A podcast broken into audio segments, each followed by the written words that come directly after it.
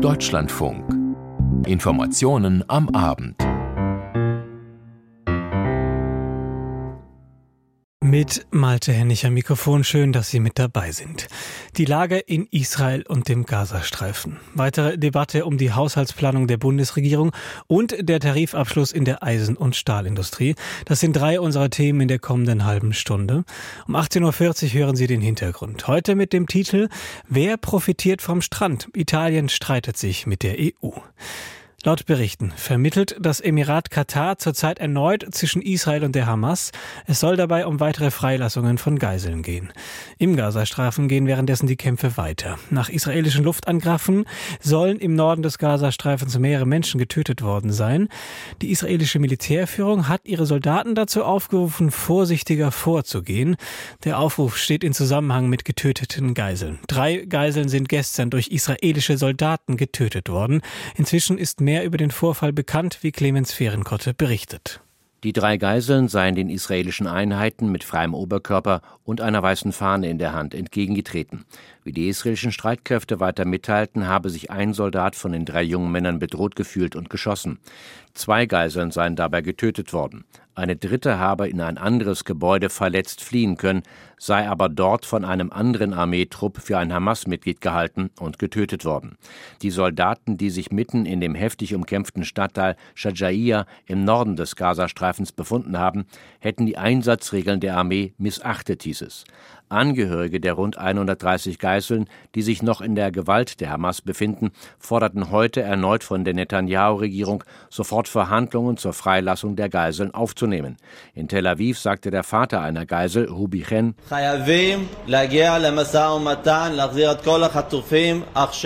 wir müssen jetzt eine Verhandlung über die Freilassung aller Geiseln erreichen. Wir, die Familien, befinden uns in einer Art russischem Roulette. Jeden Tag wissen wir nicht, welche der Familien der 130 Geiseln ein Klopfen an der Tür mit der schrecklichen Nachricht bekommen wird. Bei der Beisetzung einer der drei getöteten Geiseln sagte ein Familienmitglied wörtlich, wir werden nicht mit dem Finger auf andere zeigen, wer schuldig ist und wer nicht. Das sei einfach nicht der richtige Zeitpunkt. Die Familie dächten nur daran, wie sie die Geiseln lebend zurückbringen könnten. Und weiter, dies ist der richtige Zeitpunkt, um das Ende des Krieges zu fordern. Die israelische Menschenrechtsgruppierung B'Tselem erklärte, dass es nach humanitärem Völkerrecht verboten sei, auf Menschen zu schießen, die sich ergeben hätten und eine weiße Flagge trügen, unabhängig davon, ob diese Kämpfer seien oder nicht. In israelischen Regierungskreisen hieß es, der Chef des Auslandsgeheimdienstes Mossad habe sich in Europa mit dem katarischen Ministerpräsidenten getroffen. Dabei sei über die Freilassung der Geiseln gesprochen worden. In Khan Yunis im Süden des Gazastreifens wurde unter Anteilnahme zahlreicher Kollegen der Kameramann des arabischen Nachrichtenkanals Al Jazeera, Sameh Abu Dhaka, beigesetzt. Er war nach Angaben seines Senders während Drehaufnahmen an einer Schule in Khan Yunis bei einem israelischen Luftangriff schwer verletzt worden. Rettungskräfte hätten ihn mehrere Stunden lang nicht bergen können. Das UN-Welternährungsprogramm erklärte mit Blick auf die Notlage der Einwohner im Gazastreifen, 44 Prozent der Haushalte würden derzeit an schwerem Hunger leiden. Ende November seien es 24 Prozent der Menschen gewesen. Am Stadtrand von Khan Yunis sagte eine ältere Frau, Widat Wadi, die schon mehrfach vor den Kämpfen habe fliehen müssen, der Nachrichtenagentur AFP. Sie sagen, geht nur, es ist eine humanitäre Zone, ihr werdet humanitäre Hilfe bekommen. Die Menschen sind vertrieben worden, sie sind weg, es gibt überhaupt kein Mehl, kein Öl, kein Wasser. Wir stehen in langen Schlangen, um ein bisschen Wasser zu bekommen. Wo bleibt die Menschlichkeit? Wo bleibt die Menschlichkeit in der Welt? Unabhängige Informationen über Kriegshandlungen zu erhalten, das ist oft nicht einfach. Sie haben in der Berichterstattung womöglich schon einmal den Satz gehört oder gelesen, die Informationen lassen sich nicht unmittelbar unabhängig überprüfen. Berichterstattende werten verschiedene verfügbare Quellen aus, um ein Bild der Lage vermitteln zu können. Allerdings stammen Informationen über den Kriegsverlauf oft von der einen oder der anderen Kriegspartei. Darüber hinaus kann es mitunter schwer sein, unabhängige Informationsquellen zu finden, auch weil die Lage im Kampfgebiet beispielsweise zu gefährlich ist für unabhängige Berichterstatter. Und die Kriegsparteien haben auch ein Interesse daran, ihre Sichtweise auf die Kämpfe darzulegen, Informationen und Bilder des Geschehens zu kontrollieren. Damit können sie auch einen psychologischen Effekt erzielen und im Gazakrieg setzen beide Seiten auf dieses Mittel der Kriegsführung. Mehr dazu von Bettina Meyer. Auf einem Militärjeep thront ein übergroßer Chanukka-Leuchter.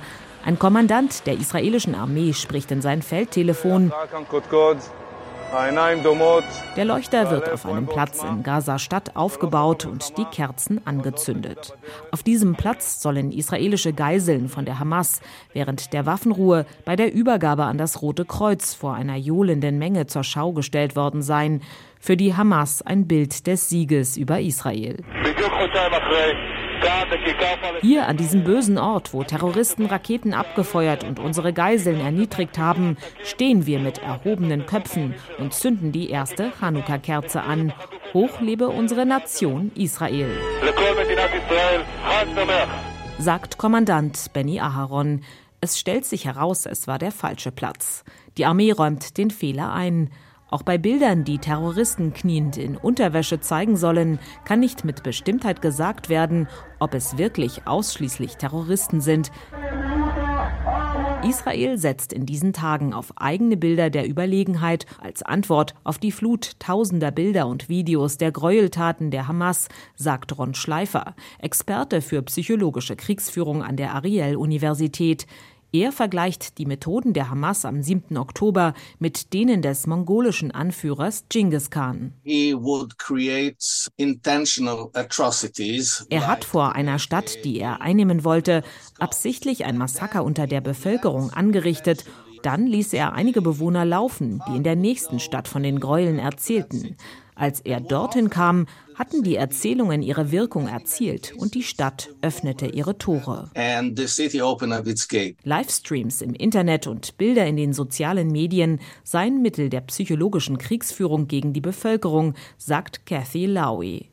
Die Psychologin leitet die Nichtregierungsorganisation Emotion Aid und hilft Menschen in Israel mit dem Kriegstraumata umzugehen. Das Ziel war, dass wir uns alle unsicher fühlen, dass wir denken, sie können uns erreichen, nicht nur in unserem Land, sondern auch zu Hause, sogar in unseren Bunkern. Die Bilder von Gräueltaten an Kindern und Frauen, Vergewaltigungen haben eine Wirkung auf die gesamte Bevölkerung. Wir sehen Anzeichen eines kollektiven Traumas in Israel. Ein tiefes Gefühl der Verunsicherung, als ob jemand nicht in der eigenen Haut steckt.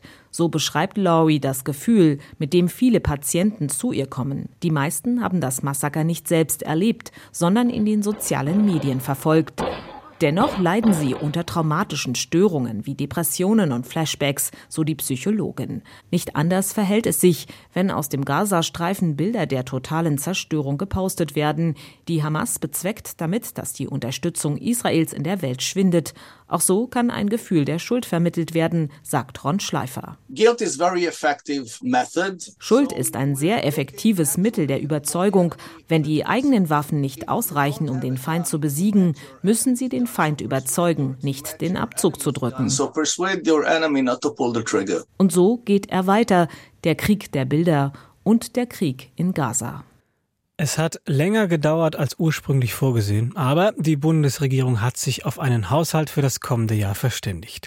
Nach dem Urteil des Bundesverfassungsgerichts und demnach fehlende Mittel für die Haushaltsplanungen haben die Verantwortlichen der Regierungskoalition nach Einspar- und Finanzierungsmöglichkeiten gesucht und die haben sie nach eigenen Angaben gefunden. Die Debatte hört allerdings nicht auf. Es wird weiter über die getroffenen Vereinbarungen diskutiert. Jörg Münchenberg berichtet. Die Debatte über den Ampelkompromiss für den Haushalt 2024 reißt nicht ab, zumal der Deutsche Bauernverband für den kommenden Montag zu einer Demonstration unter dem Motto Zu viel ist zu viel in Berlin aufgerufen hat. Denn die Steuervorteile beim Agrardiesel sowie bei der Kfz-Besteuerung für die Land- und Forstwirtschaft sollen laut Plänen der Ampel gestrichen werden. Das hatte auch bei Landwirtschaftsminister Cem Özdemir von den Grünen für Verärgerung gesorgt, zumal es unterschiedliche Versionen darüber gibt, wer wann wie in die Entscheidungsfindung eingebunden war. Wirtschaftsminister Robert Habeck, ebenfalls von den Grünen, der zusammen mit dem Kanzler und Finanzminister Christian Lindner FDP in nächtelangen Gesprächen das Kompromisspaket ausverhandelt hatte, verteidigte jetzt allerdings die Entscheidung. Das sei nicht leicht und er wisse auch um die Härten, sagte Habeck der Nachrichtenagentur dpa. Aber die Ampel müsse nach dem Urteil des Bundesverfassungsgerichts mit weniger Geld auskommen und Ausgaben beschränken. Auch der Chef des Deutschen Instituts für Wirtschaftsforschung, Marcel Fratscher, hält die Maßnahme für vertretbar, kritisiert aber die Regierungskommunikation. Im Deutschlandfunk sagte Fratscher, das ist sicherlich hart für die Landwirte, aber das wird jetzt nicht den Wirtschaftsstandard Deutschland gefährden, sondern da ist eher ja das Gefühl, wieso das jetzt, wieso entscheidet die Bundesregierung sich dafür? Da gibt es keine gute Erklärung für und das das macht manche Menschen eben sehr böse, weil es so ad hoc scheint, ähm, man will sparen, man muss sparen, man will möglichst niemandem wehtun, aber einige kommen dann doch unter die Räder. Der Finanzminister deutete inzwischen Kompromissbereitschaft an. Er sei kein Freund der Belastung landwirtschaftlicher Betriebe, sagte Lindner jetzt im Redaktionsnetzwerk Deutschland. Sollte die Koalition auf die geplante Kürzung der Steuersubventionen für die Landwirte verzichten, müsste jedoch an anderer Stelle gespart werden. Gleichzeitig setzt die Ampel bekanntlich aber auch auf Mehreinnahmen, etwa durch die Preisanhebung für die Tonne CO2, was wiederum Heizen und Tanken ab dem kommenden Jahr teurer machen wird. Der Bundestag hatte die Maßnahme gestern beschlossen. Der Ansatz sei zwar nicht falsch, aber sozial unausgewogen, kritisiert der DIW-Chef. Das Versprechen dieser Bundesregierung war es im Koalitionsvertrag, ja, ein zu höherer CO2-Preis ist notwendig, um eben diese Transformation hin zu grünen Technologien, erneuerbaren Energien möglich zu machen. Aber wir geben dieses Geld an die Menschen zurück. Und dieses Versprechen bleibt man nach wie vor schuldig. Man tut so, als könnte man das technisch gar nicht umsetzen. Man kann das Geld gar nicht an die Bürgerinnen und Bürger auszahlen. Ich halte das für ein vorgeschobenes Argument. Unterdessen gab das Wirtschaftsministerium bekannt, dass der sogenannte Umweltbonus für den Kauf eines E-Autos bereits zum 17. Dezember auslaufen wird. Bislang war immer nur von einem zeitnahen Ende der Subvention im Zuge des vereinbarten Sparpakets die Rede gewesen. Zugleich stellte das Ministerium aber klar, bereits zugesagte Förderungen seien von der Maßnahme nicht betroffen und würden auch ausbezahlt. Zudem könnten noch bis zum 17. Dezember Anträge eingereicht werden. Diese würden dann, sofern die Fördervoraussetzungen erfüllt seien, auch bewilligt. Zwischen Bund und Ländern hat es in letzter Zeit viele Diskussionen zum Thema Migration gegeben. Die Länder hatten vor allem mehr Unterstützung vom Bund gefordert. Bei der letzten Konferenz der Ministerpräsidentinnen und Präsidenten Anfang November hat es dann eine Einigung für die Aufteilung der Kosten gegeben. Doch anders als geplant hat das beschlossene Asylpaket noch nicht den Bundestag zur Abstimmung erreicht. Und darum machen die Länder jetzt Druck auf die Bundesregierung. Torben Ostermann. Wenn Länderchefs mit ganz unterschiedlichen Parteibüchern im Gleichklang die Bundesregierung kritisieren, dann ist etwas im Busch. Es geht um den mühsam errungenen Asylkompromiss, auf den sich die Ministerpräsidenten und der Bundeskanzler vor wenigen Wochen geeinigt haben. Geeinigt auf mehr Abschiebungen, schnellere Verfahren, leichterer Zugang zum Arbeitsmarkt und vieles mehr. Es gibt nur einen Haken. Beschlossen ist noch nichts. Und das ist ein Problem, meint Daniel Günther von der CDU und Ministerpräsident von Schleswig-Holstein. Alle Verhandlungen dauern äh, sehr, sehr lange. Alle Vereinbarungen, die mit dem Bund getroffen werden, werden entweder nicht umgesetzt oder äh, werden immer weiter verzögert. Von daher ist das sehr, sehr schwierig, wenn man in einer solchen Krise eine so wenig handlungsfähige Bundesregierung hat. In den Ländern, in den Kommunen vor Ort entwickeln sich steigende Flüchtlingszahlen immer mehr zu einem konkreten Problem für die Verantwortlichen, berichtet Manuela Schwesig von der SPD und Ministerpräsidentin von Mecklenburg-Vorpommern. Viele sehen, dass wir an unsere praktischen Grenzen längst angekommen sind. Wir haben immer mehr Beschlüsse in den Kommunen, dass Flüchtlings zusätzliche Flüchtlingsunterkünfte nicht ausgebaut werden sollen. Und wir haben die große Herausforderung, immer mehr Flüchtlinge unterzubringen. Mehr Flüchtlinge in kürzerer Zeit als in der Vergangenheit. Das ist unser ganz praktisches Problem. Ein praktisches Problem, das Lösungen erfordert. Deswegen sollte das Asylpaket der Bundesregierung eigentlich noch dieses Jahr vom Bundestag beschlossen werden.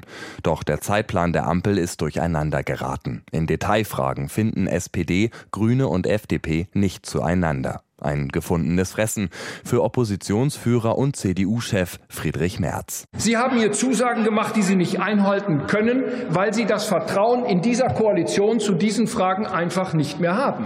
Eine pauschale Abrechnung, die die Fraktionsvorsitzende der Grünen, Britta Hasselmann, nicht auf sich sitzen lassen will. Herr Merz, zum einen, Sie sollten nicht alles glauben, was in der Bildzeitung steht. Sie sollten sich einmal daran orientieren, Bündnis 90 Die Grünen, die SPD und die FDP in sehr konstruktiven und verantwortungsvollen Gesprächen diskutieren. Vieles ist geeint, einiges weniges noch offen und im Januar wird der Gesetzentwurf kommen. Vertreterinnen und Vertreter aller Ampelparteien versuchen gerade hinter den Kulissen die lauter werdende Kritik klein zu reden. Schließlich sei man ja bald soweit. Den Länderchefs, welcher Partei auch immer sie angehören, dürfte die Geduld bald ausgehen. Anfang Oktober haben die Bürgerinnen und Bürger in Hessen einen neuen Landtag gewählt. Die CDU ist stärkste Kraft geworden. In anschließenden Gesprächen ist dann beschlossen worden, dass das seit 2014 bestehende Bündnis von CDU und Grünen nicht fortgesetzt wird. Stattdessen haben CDU und SPD erklärt, man wolle gemeinsam das zukünftige Regierungsbündnis in Hessen bilden. Am vergangenen Donnerstag haben sich die hessische CDU und SPD dann auf einen Koalitionsvertrag geeinigt. Heute haben die Mitglieder der Landesverbände über den Koalitionsvertrag abgestimmt und über das Ergebnis bei der CDU berichtet Tobias Häuser. Der kleine Parteitag der CDU in Frankfurt war schnell vorbei. Der in den letzten Wochen mit der SPD ausgehandelte Koalitionsvertrag wurde mit nur einer Gegenstimme angenommen. Die überwältigende Mehrheit der 133 Delegierten stimmte dafür. Es gab nur drei Wortmeldungen, also offenbar keinen Diskussionsbedarf. In einer kurzen Rede erklärte Ministerpräsident Boris Rhein die CDU zum Bollwerk der Demokratie. Die neue Koalition dürfe die Menschen nicht enttäuschen. Jetzt ist Zeit für sanfte Veränderung. Jetzt ist die Zeit für mitfühlenden Konservatismus. Wir sagen Ja zur Veränderung, liebe Freunde, aber niemals gegen die Menschen, sondern immer mit den Menschen. Das ist die Linie der Union. Boris Rhein spricht gerne von der ersten christlich-sozialen Koalition in Hessen. Historisch sei das. Sein Vorgänger Volker Bouffier war auch anwesend, der damals die erste Koalition mit den Grünen einging. Rhein wolle nun seinen eigenen Weg gehen. Wir haben ja noch nie mit den Sozialdemokraten zusammengearbeitet. Auch deswegen war es natürlich ein Wagnis, in diese Gespräche einzutreten. Es ist ja nicht nur so, dass wir mit Ihnen seit 25 Jahren nicht zusammenarbeiten, sondern auch davor haben wir nicht mit Ihnen zusammengearbeitet. Und deswegen war es ein Wagnis. Aber ich muss Ihnen sagen, ich bin tief beeindruckt gewesen über die Art und Weise des Umgangs miteinander. Die CDU hatte bei der Wahl fast 35 Prozent erreicht, die SPD mit 15 Prozent ihr historisch schlechtestes Ergebnis. Am Montag wollen beide Parteien in Wiesbaden den Koalitionsvertrag unterschreiben. Die Mitglieder der hessischen CDU haben dem Koalitionsvertrag mit der SPD zugestimmt. Im Vorfeld der Abstimmung war schon davon ausgegangen worden, dass es bei den Mitgliedern der CDU in Hessen wenig Ablehnung des Koalitionsvertrags geben wird. Bei den Mitgliedern der SPD in Hessen war das anders. Dort ist mit Widerstand gerechnet worden. Die hessischen Jusos hatten angekündigt, ihre Zustimmung zu verweigern. Zu wenige Inhalte ihrer Partei im Koalitionsvertrag, das sei ein Grund für die Ablehnung. Über die Abstimmung der hessischen SPD berichtet Nikolaus Nikolaus Buschlüter. Wie erwartet ist der Parteitag der SPD im südhessischen Großumstadt kein Selbstläufer geworden. Die Parteiführung musste den schwarz-roten Koalitionsvertrag gegen heftigen Widerstand verteidigen.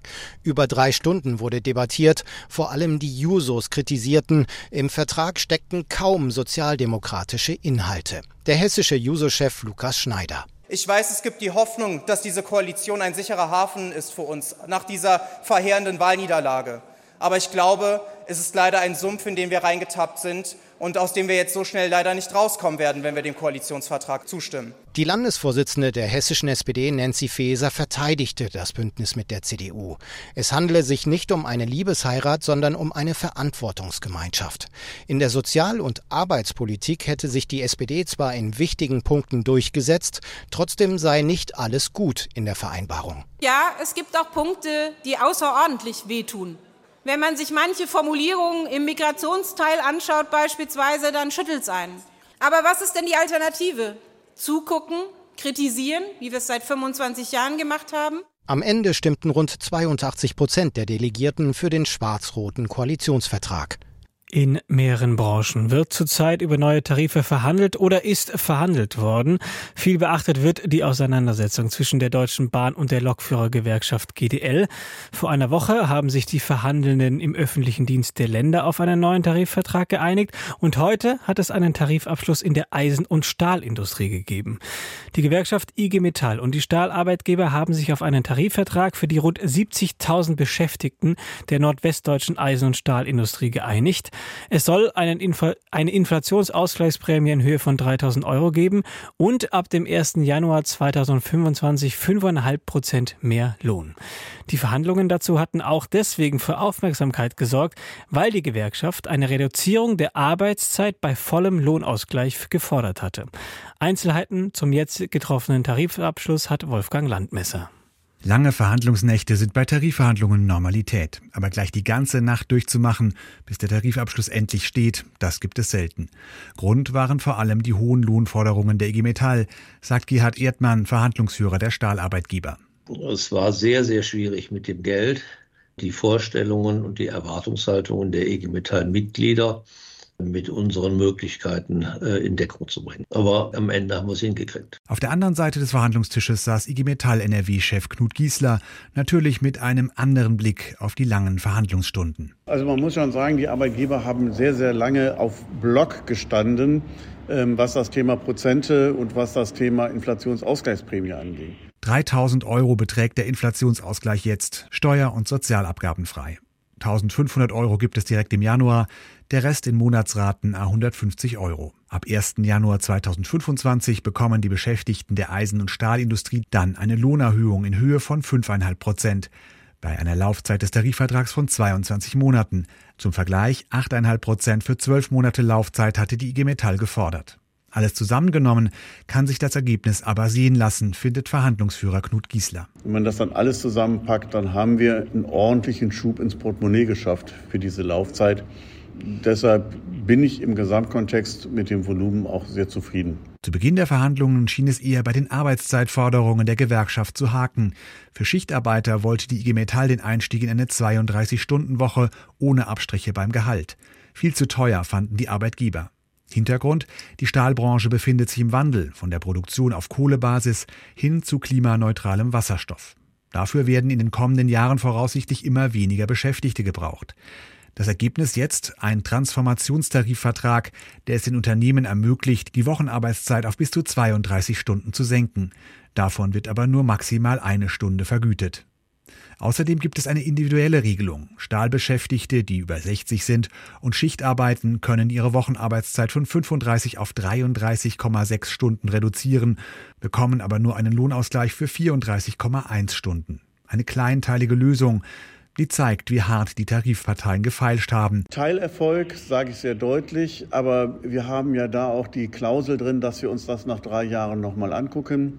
Das ist den Arbeitgebern jetzt klar. Das war der erste Schritt. Die weiteren Schritte werden an dem Punkt folgen. Der Hauptgeschäftsführer des Stahlarbeitgeberverbandes hält den überschaubaren Lohnausgleich dagegen für völlig angemessen. Das Entscheidende ist, wir haben ein Stück weit eine Flexibilität eröffnet, die im Trend liegt. Aber was eben auch uns besonders wichtig war, dass individuelle Lebensentscheidungen zu finanzieren nicht Aufgabe der Unternehmen ist. Gerhard Erdmann sieht die Stahlbranche vor schwierigen Zeiten. Die deutsche Stahlproduktion ist in diesem Jahr weiter gesunken und die Aussichten für das kommende Jahr sind nicht viel besser. Und zum Abschluss der Sendung kommen wir jetzt noch zum Sport und den hat heute Astrid Ravol musste gerade erst noch das Mikro richten. Namen zusammen. Nach dem beschlossenen Investoreneinstieg in die Fußball-Bundesliga hat die deutsche Fußballliga DFL den Unmut der Fans darüber zu spüren bekommen. Zahlreiche Protestaktionen in den Stadien setzten deutliche Zeichen. In den ersten zwölf Minuten schwiegen die Fans auf den Rängen. Danach flogen in verschiedenen Stadien Tennisbälle, Münzen, Schokotaler auf den Rasen. Es gab Spielunterbrechungen und Protestplakate in den Kurven. Sportlich ging es für Borussia Dortmund darum, die überzeugende offensive Leistung, die das Team in der Champions Champions League ja zuletzt gezeigt hatte, auch in der Liga beim FC Augsburg abzurufen. Michael Küster.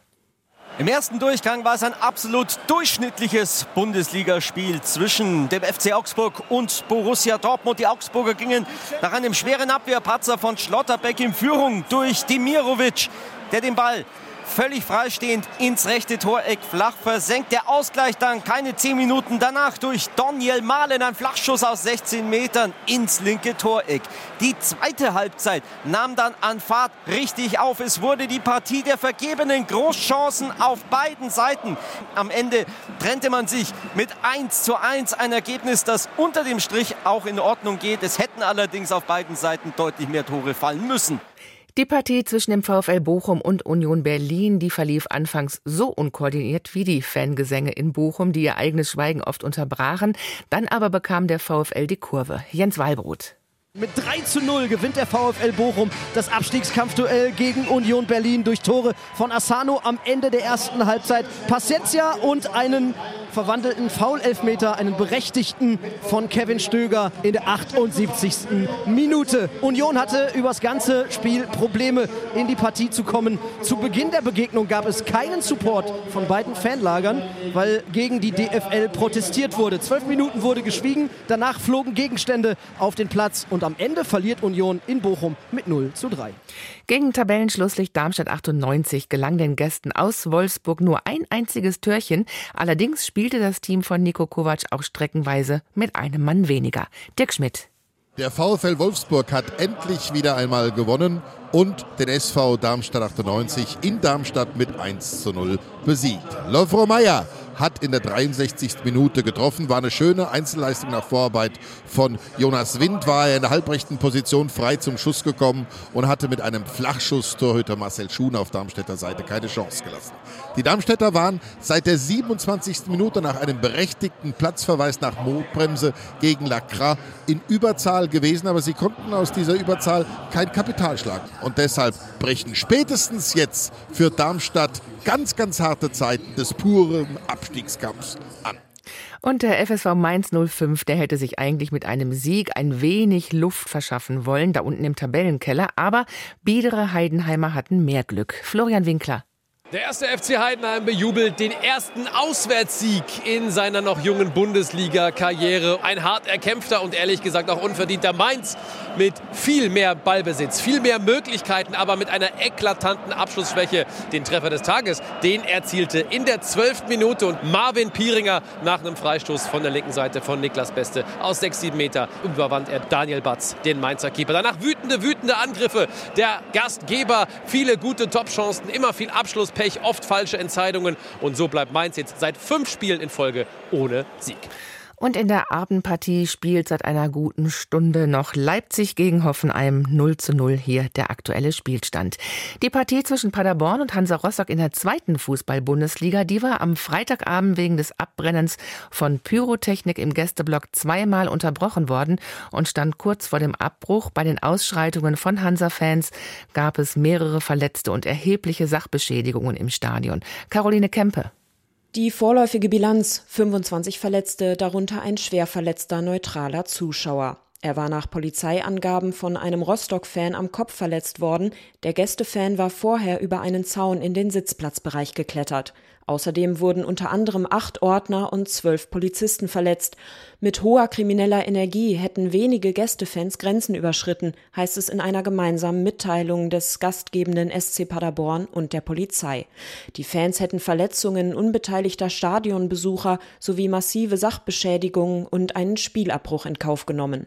Im Laufe des Spiels hatten die Gästefans mehrfach Pyrotechnik aufs Spielfeld geworfen. Das Spiel musste zweimal unterbrochen werden. Vor dem Spieltag hatte die aktive Fanszene bundesweit Proteste gegen den beschlossenen Investoreneinstieg in der deutschen Fußballliga angekündigt. Auch das Bundesligaspiel zwischen Mönchengladbach und Bremen musste am Abend unterbrochen werden, nachdem Fans Geldmünzenimitate aufs Feld geworfen hatten. Und jetzt haben wir noch Zeit, zum Wintersport zu gehen, und zwar zum Biathlon, zum Weltcup in die schweizerische Lenzer Heide. Da standen für die Frauen- und Männerteams die Verfolgungsrennen an, und die hat Christoph Nah beobachtet.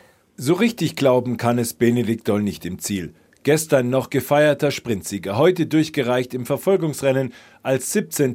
nach sieben Strafrunden. Und so wird aus dem erwarteten Duell zwischen der deutschen und norwegischen Mannschaft ein Triumph der Wikinger. Johannes Tinjesbø gewinnt sein 76. Weltcuprennen vor Endre Strömsheim und Sturla Holmlagreit, ein Dreifachsieg für Norwegen. Bester Deutscher ist Philipp Horn als siebter, Johannes Kühn wird neunter, Justus Strilo zehnter. Auch bei den Frauen reicht es nicht für einen Podiumsplatz. Franziska Preuß wird knapp Vierte hinter der Norwegerin Marit Ischotz-Kogan. Ganz vorne Frankreich. Die Sprintsiegerin Justine Pressas-Boucher gewinnt vor Julia Simon. Vanessa Vogt als Siebte und Janina Hettich-Walz als Achte schaffen es noch unter die Top Ten. Und der deutsche Skispringer Pius Paschke hat überraschend den Weltcup in Engelberg gewonnen und damit für den dritten deutschen Sieg in Serie gesorgt. Dazu gleich mehr ab 19.10 Uhr in unserer ausführlichen Sport am Samstag-Sendung. Das war der Sport bis hierhin und das waren die Informationen am Abend. Ihnen vielen Dank fürs Zuhören und auf Wiederhören.